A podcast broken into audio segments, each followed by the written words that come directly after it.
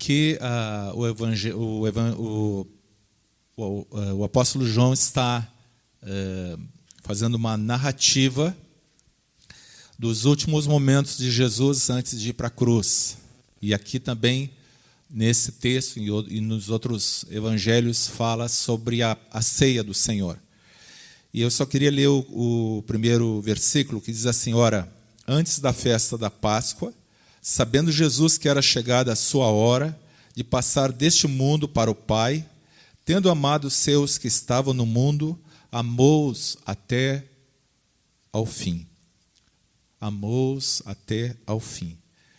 Estava pensando, amados, quando estava lendo esse texto de João, eh, eu e o Saulo tínhamos combinado de separar esse tempo hoje, ele dando uma palavra aos irmãos no início, depois eu falando um pouquinho sobre a ceia. E eu queria, assim, comentar com os irmãos, ter algumas reflexões sobre eh, esses textos que falam sobre a ceia do Senhor.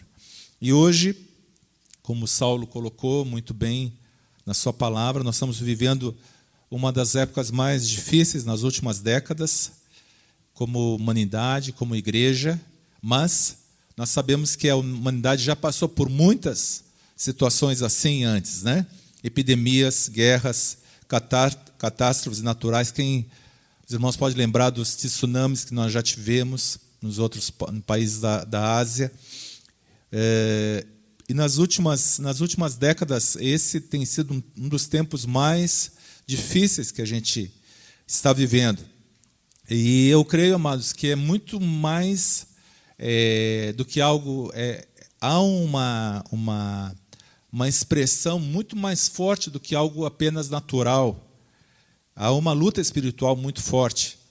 Eu estava comentando com minha esposa, é, eu estava na coordenação no mês passado. E eu, Saulo, me senti aliviado de ter, ter terminado o mês, porque foi um mês muito difícil, de muito trabalho, de muita luta. O presbitério estava constantemente conversando e definindo e alterando uh, as estratégias do nosso desse tempo que a gente está vivendo aqui. Mas havia também um, há uma guerra, amados, que a gente tem que entender espiritual muito forte. E voltando ao texto aqui, quando Jesus tem aquela ceia com os discípulos, havia também uma, uma batalha espiritual muito forte naquela época. A liderança religiosa já estava perseguindo o Senhor Jesus, estava procurando algo para incriminar. O povo não havia ainda compreendido que o reinado de Jesus não era político e nem terreno, mas era o reinado eterno. E eu creio assim que os irmãos podem imaginar quando Jesus senta aquela mesa com seus doze discípulos, ele sabia que um deles iria o trair, que três deles, dos mais íntimos, do círculo mais fechado dele, não vigiariam na hora que ele mais precisava no, no Getsemane. É, Jesus sabia também que um dos principais apóstolos dele, Pedro, o negaria três vezes, e que aqueles outros onze, além de Judas, na hora mais tenebrosa da sua vida, o deixariam só. Mas Jesus disse que ele nunca, nunca estava só, porque o Pai estava sempre com ele. Então, amados, esse era o clima da última ceia.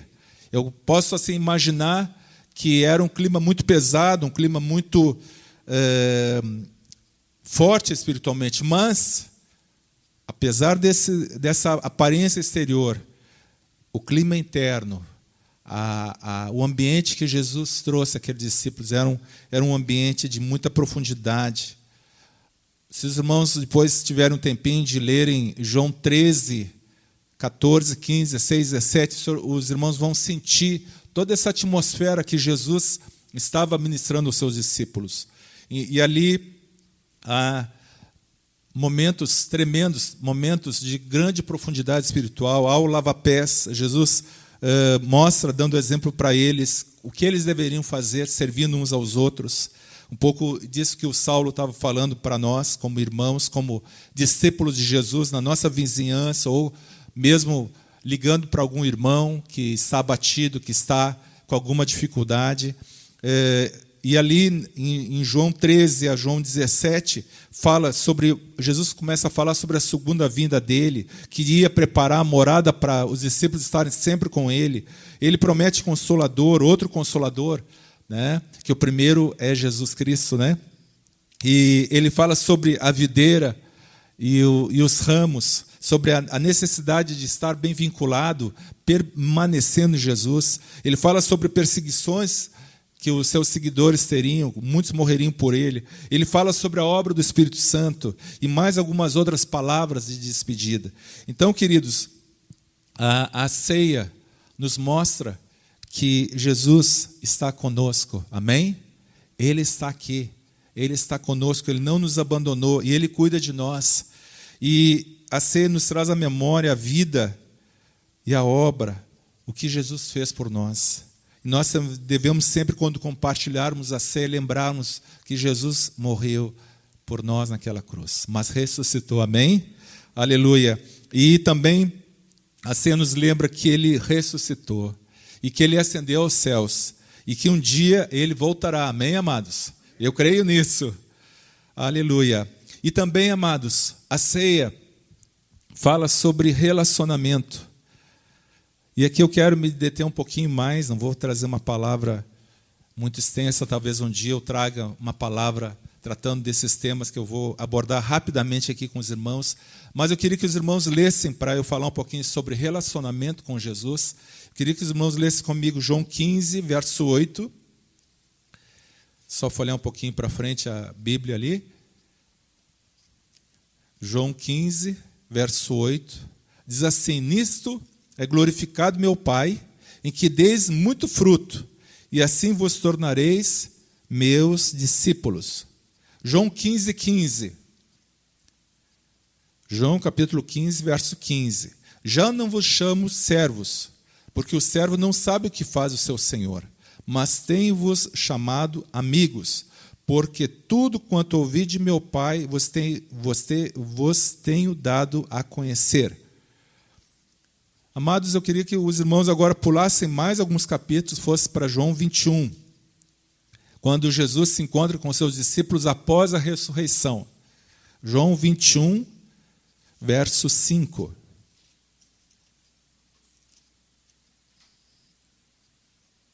Aliás, eu vou ler do primeiro até o cinco. Depois disso, Jesus se manifestou outra vez aos discípulos, junto ao mar de Tiberíades. Foi assim que ele se manifestou. Estavam juntos Simão Pedro, Tomé, chamado Dídimo, Natanael, que era de Caná da Galileia, os filhos de Zebedeu e mais dois discípulos de Jesus. Simão Pedro disse aos outros: Vou pescar. Os outros responderam: Nós também vamos com você. Foram entrar no barco, mas naquela noite não pegaram nada. Ao romper, ao romper do dia, Jesus estava na, na praia, mas os discípulos não reconheceram que era ele. Jesus lhes perguntou: Filhos, será que vocês têm aí alguma coisa para comer?